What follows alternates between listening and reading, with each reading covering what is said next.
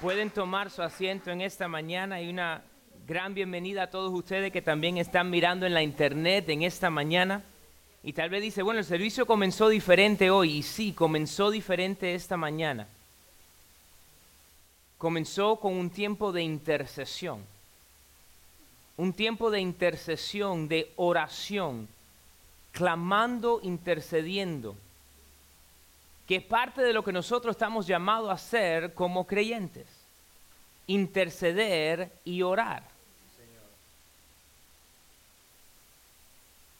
Y hemos estado en esta serie la cual tiene por título Re. Y quiero comenzarle con una pregunta en esta mañana. ¿Alguno de ustedes en algún momento se ha sentido solo? ¿Se ha sentido que usted es el único que está haciendo algo?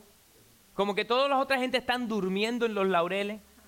¿Se han sentido de que el único que le importa las cosas que están surgiendo es a usted? ¿Sabes? Hay muchas personas en la Biblia que se han sentido de esa misma manera. Se han sentido de la forma de que son el único que queda, que no hay más nadie, que el único que le importe la obra de Dios es a ellos. Yo me he sentido así a veces. Pero a más nadie le importa lo que Dios está tratando de hacer. Pero a más nadie le importa lo que, lo que está sucediendo. Y nos encontramos en esa manera. Y quiero contarle un poquito acerca de Elías. Sabes, Elías es este hombre que se sentía de esa manera. Y, y no voy a leer el pasaje ahí, quiero que lo anoten para que lo puedan leer con calma. Lo que sucede en la vida de Elías en Primera de Reyes capítulo 17, 18 y 19. Déjame contarle un poquito de quién era Elías. Elías, profeta de Dios, usado por Dios con un poder sobrenatural. La Biblia dice que Elías fue a donde estaba el rey y le dijo, por los pecados que las cosas que están sucediendo, déjame decirte lo que va a pasar. No vaya a llover por los próximos tres años. ¿Y sabe qué pasó? Las nubes, las nubes pararon de tirar agua y paró de llover. Estaba entonces quedándose con la viuda la cual él fue, le da, dame algo de comer. Y dijo, no, solamente me queda un poquito para hacer un pedacito de pan para mi hijo. Estamos en esta sequía. Le voy a hacer un pedazo de pan y entonces nos vamos a morir. ¿Y sabe lo que sucedió? Elías le dijo, no, no, hazme uno pequeñito a mí primero y vas a ver lo que Dios hace. Dios el tiempo entero de la sequía hizo que el pote de aceite de la señora no se la acabase. Entonces, Elías lleva o llega al momento y se levanta delante del pueblo y le dice, ¿hasta cuándo van a titubear entre dos pensamientos? Si Baal es Dios, bueno, pero si Dios es Dios, a ese tenemos que seguir. Y le hizo un desafío a los profetas de Baal. Ahora, no sé cuántos de ustedes alguna vez le han hecho un desafío a alguien. Yo no soy muy fuerte, pero si tengo que desafiarme con algo, lo hago. Pero Elías se desafió contra 450 hombres, profetas de Baal. Uno contra 450. ¿Y sabes lo que le dijo? Vamos a hacer una prueba, vamos a hacer un concurso. A ver, ¿cuál es el Dios verdadero? Si es Baal o si es Jehová. Y dijo, vamos a hacer las cosas aquí igual, vamos a construir dos altares vamos a poner dos becerros. Y le dijo a los profetas de Baal, como ustedes son más, vamos a darle el primer tiempo a ustedes.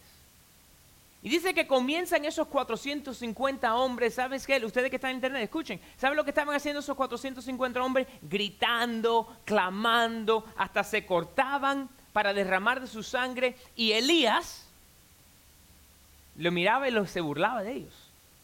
Le decía, oye, griten un poquito más alto.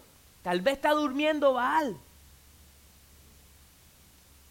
Griten un poco más alto, tal vez está poco, está poco sordo.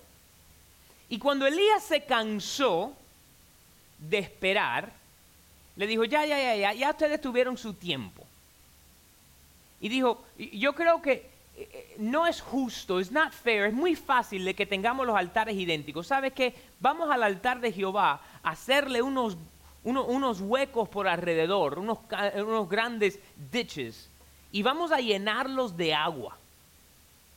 Y le trajeron cántaros de agua y le echaron.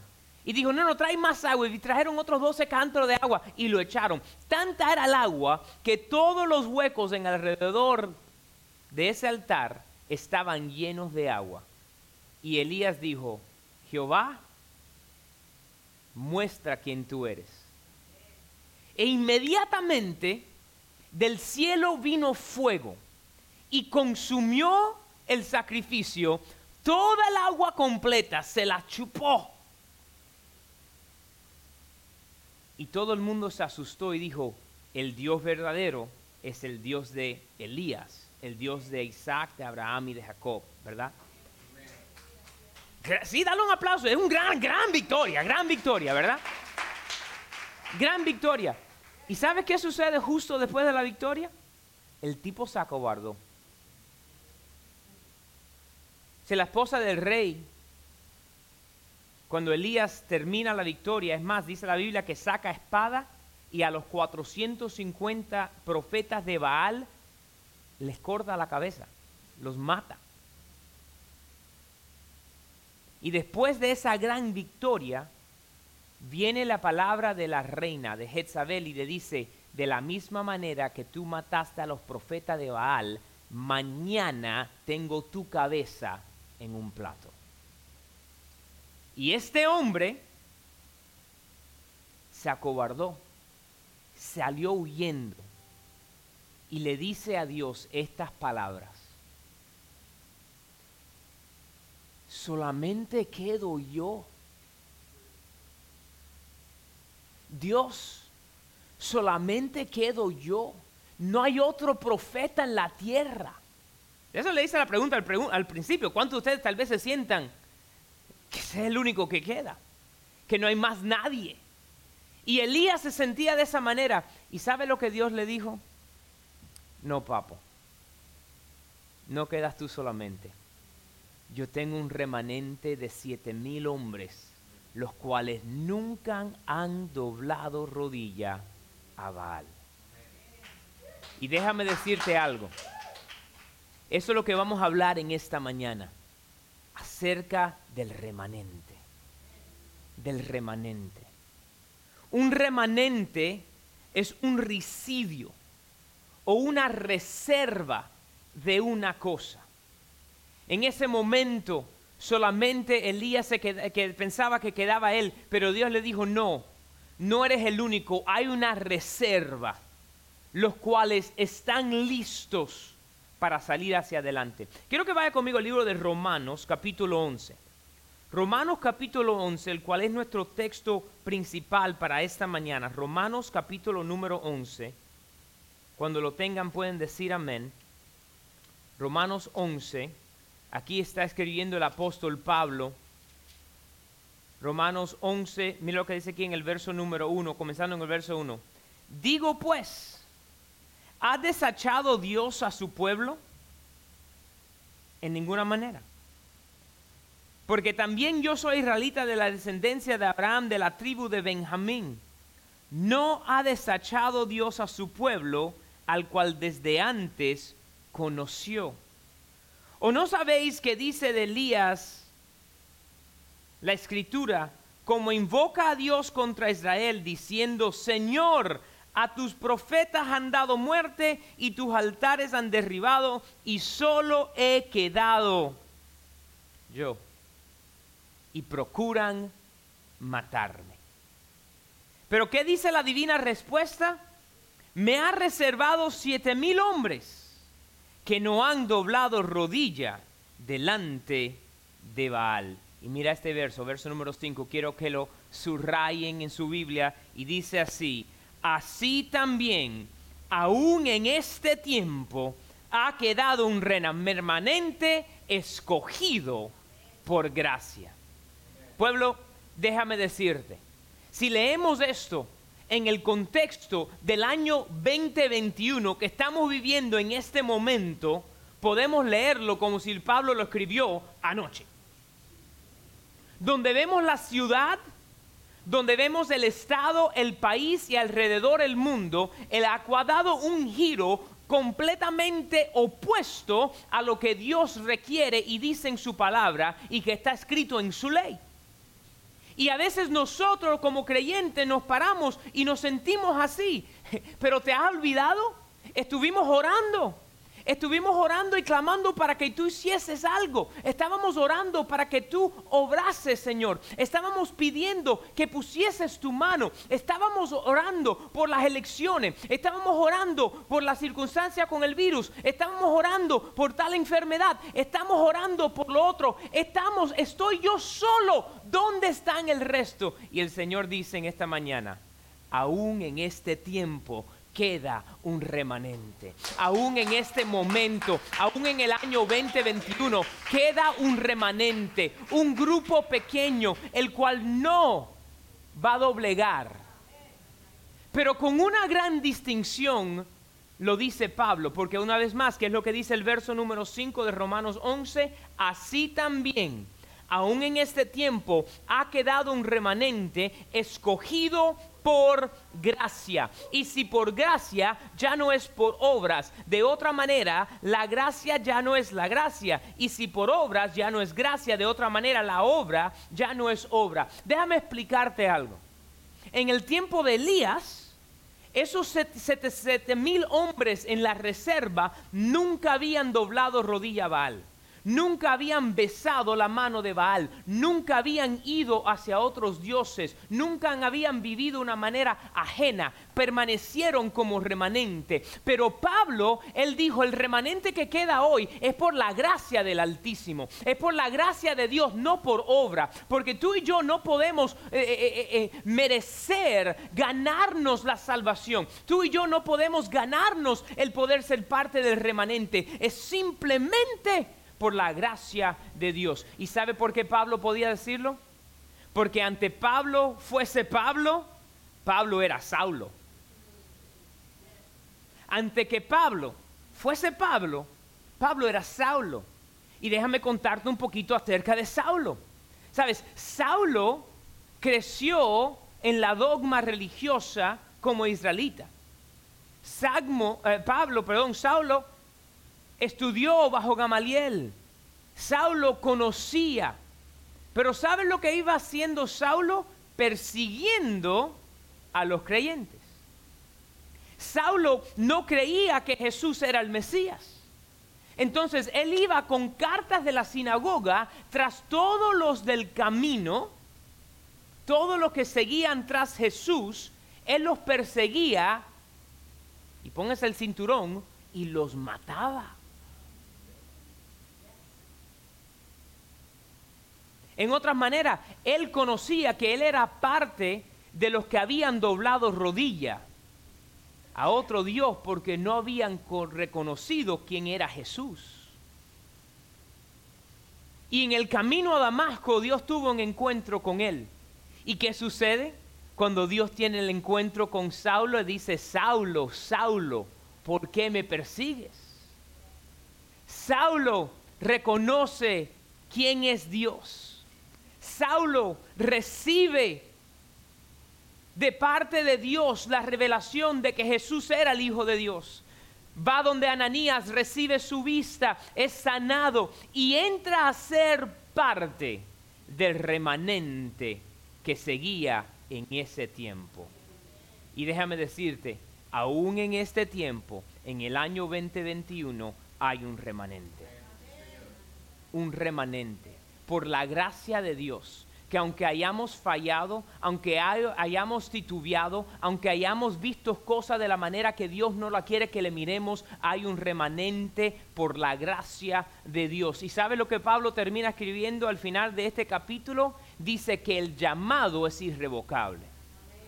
Porque tal vez usted en esta mañana dice, bueno, yo, creo en Dios y, y, soy parte, pero me he alejado, he empezado a dejar que me infiltre algunos otros pensamientos que no van de acuerdo a los pensamientos de Dios. He dejado que me filtra dentro de mí algunas cosas que no son lo mejor que Dios tiene para esta sociedad y para este pueblo, pero hasta hoy.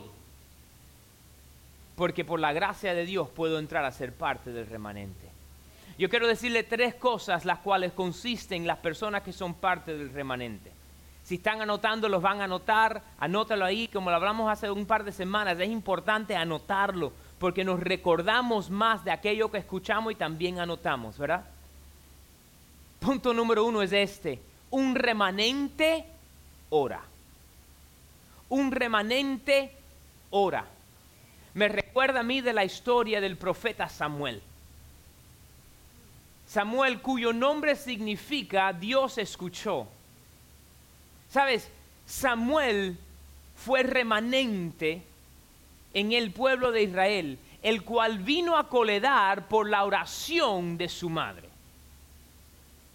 Su madre Ana, la cual era estéril, no podía tener hijos. Y empezó a clamar, y empezó a orar, y empezó a pedirle al Señor, diciendo, si me das un hijo, yo te lo entrego.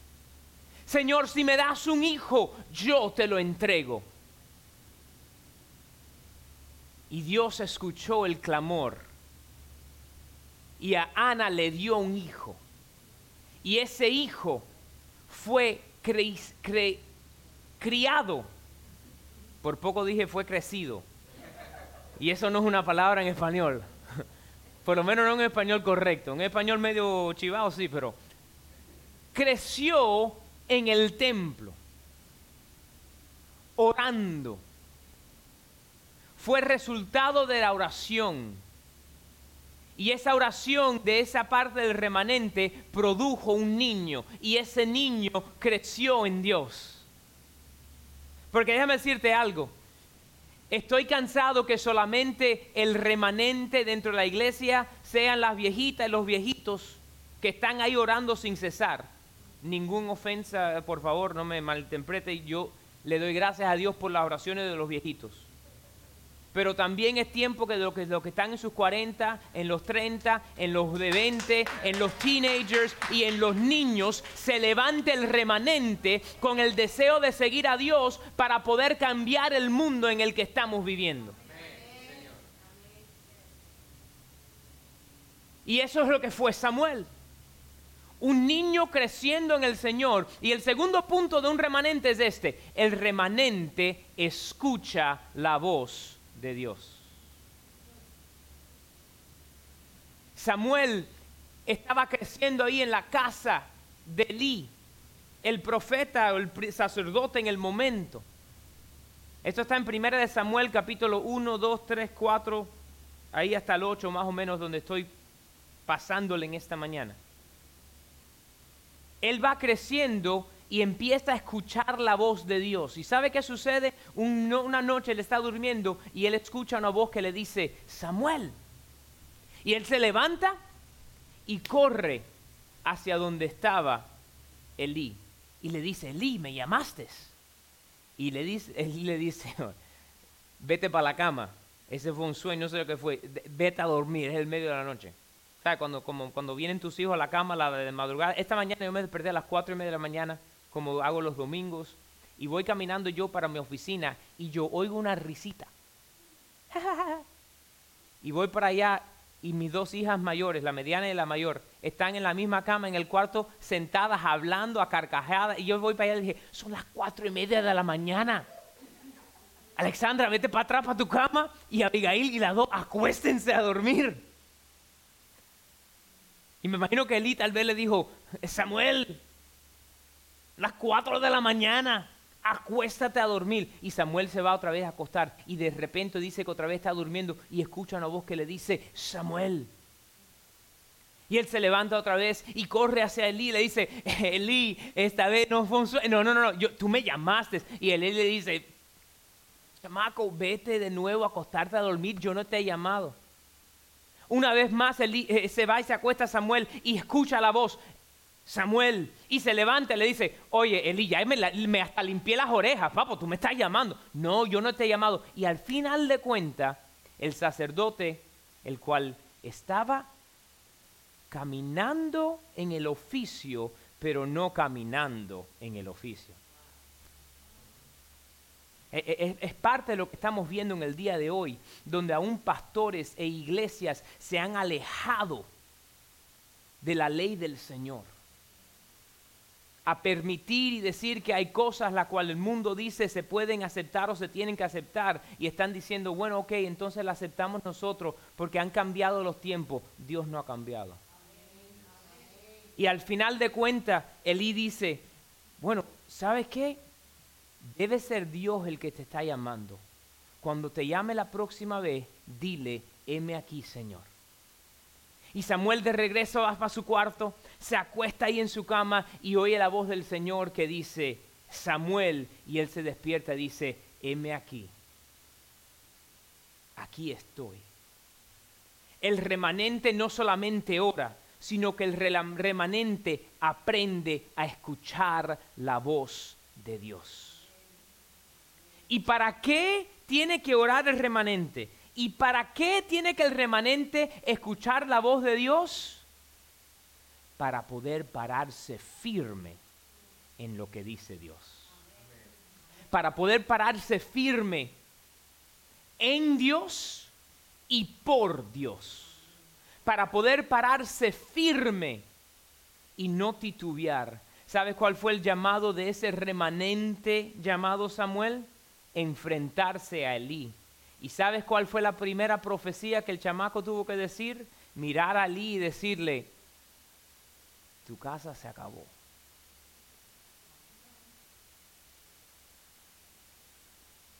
Tu casa se acabó. La primera profecía, la cual este niño tuvo que dar como el remanente y por eso digo que estoy cansado de que el remanente solamente sean los ancianos, porque necesitamos los niños, los cuales no se han descarriado, los cuales no se han extraviado, los cuales no han hecho las cosas indebidas, los cuales no han aceptado las cosas que el mundo les está tratando de decir, que puedan reconocer la voz de Dios y poder profetizar y poder hablar y orar sobre los enfermos y poner las manos sobre los endemoniados y que salgan los demonios. Un remanente que se pare firme para decir, Dios me habló y no doblego mi rodilla ante ningún otro Dios o ídolo. Un remanente, un remanente por la gracia de Dios en el cual yo te hago la pregunta entonces en esta mañana, ¿estás dispuesto tú a ser parte de ese remanente?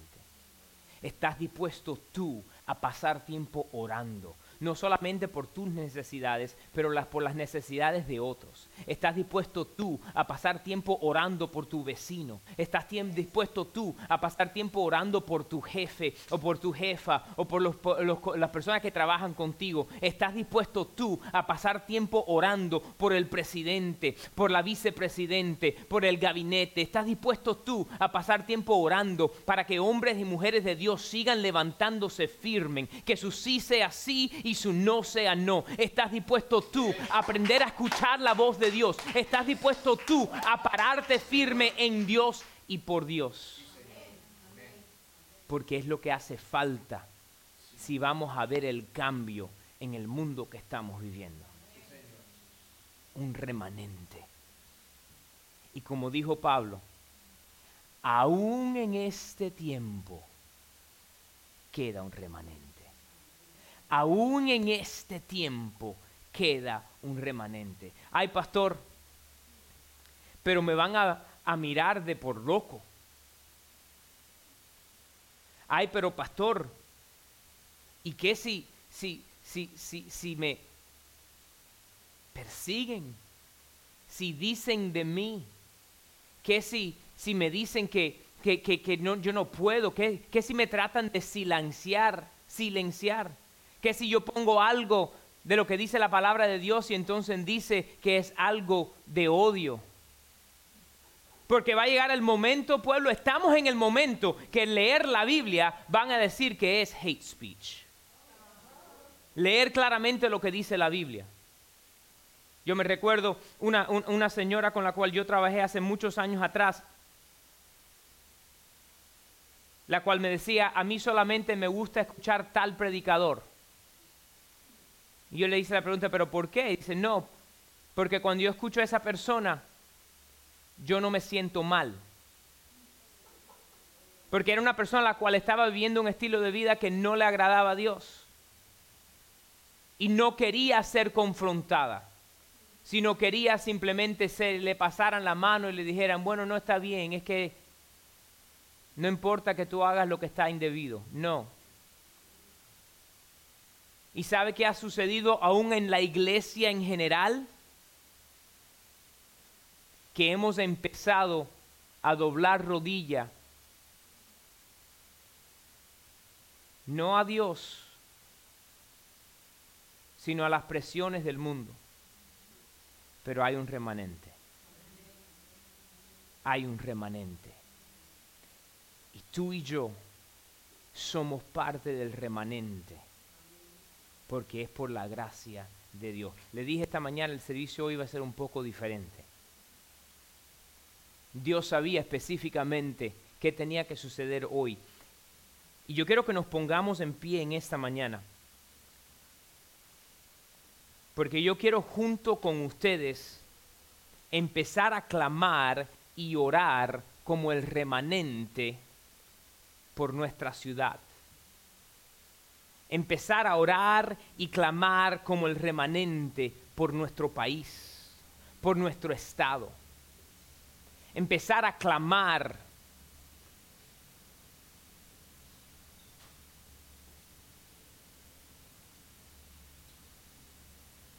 Quiero que incline su rostro y cierren sus ojos. Porque antes de empezar a orar, yo quiero que si usted dice en esta mañana, yo quiero ser parte de ese remanente, y nunca se ha entregado a Jesús, o tal vez has dejado que algunas cosas de este mundo te alejen, y quieres en esta mañana arreglar cuentas y por la gracia de Dios ser unido a ser parte de este remanente si ese eres tú en esta mañana, yo quiero que ahí con tu rostro inclinado, con tus ojos cerrados, aún igual usted en la internet, yo quiero que diga conmigo esta oración en esta mañana. Señor, reconozco que soy pecador, que por mi cuenta yo no puedo llegar a ti. Yo creo que Jesús es tu Hijo, que Él vino a la tierra, que vivió una vida perfecta que murió en la cruz y resucitó de los muertos para pagar el precio de mis pecados. Y hoy le pido a Jesús que venga a vivir en mi corazón, que anote mi nombre en el libro de la vida. Y de ahora en adelante, Señor, yo soy tuyo y soy parte del remanente. Y hago compromiso contigo, Señor, de orar, de escuchar tu voz y de pararme firme en lo que tú dices, en el nombre de Jesús. Vamos a empezar a orar, si pueden empezar a tocarme la, la canción que le dije anteriormente.